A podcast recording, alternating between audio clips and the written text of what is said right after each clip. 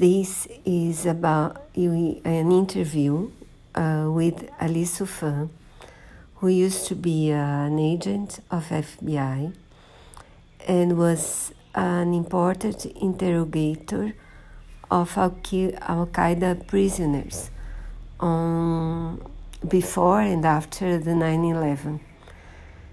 And he argues, uh, he wrote a book which I'm very interested in reading, and he argues that uh, torture is not effective.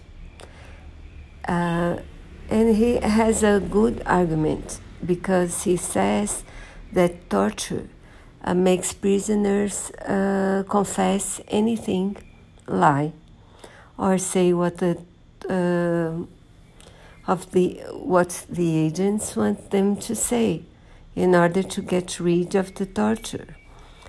So what he says is that uh, confessions confessions should be obtained by uh, dialogue and creating uh, the compliance of the prisoner because the there must be some kind some kind of uh, trust between both of them. So the prisoner will tell the truth.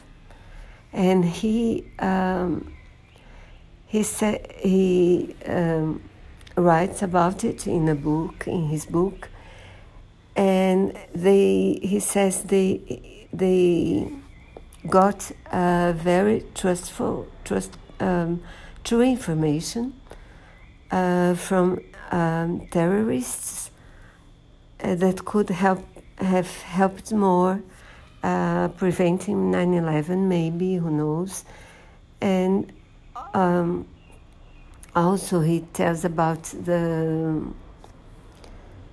uh, groups today um, uh, racist supremacist groups that uh, uses Al Qaeda um, to to get how they should proceed, and also um, use as field of training in war uh, Ukraine.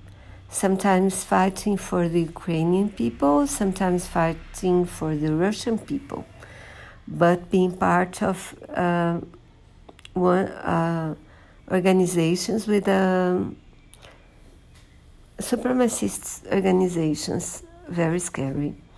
So I, I do think it's worth listening to the whole episode and maybe uh, reading the book, which I intend to do someday.